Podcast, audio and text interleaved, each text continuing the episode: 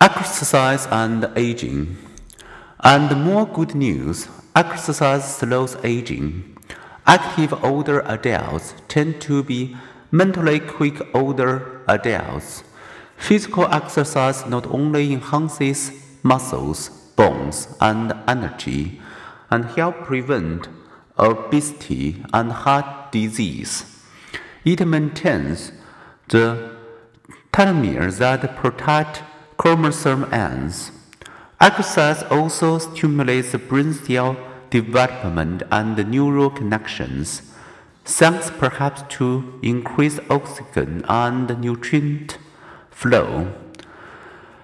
Sedentary older adults randomly assigned to aerobic exercise program exhibit enhanced memory, sharpened judgment, and reduced risk of significant cognitive decline.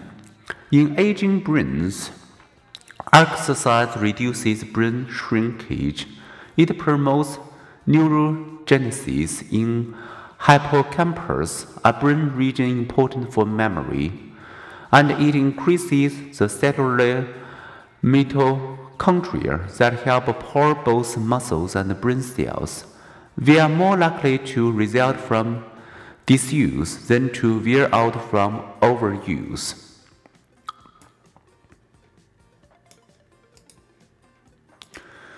Fit bodies support fit minds.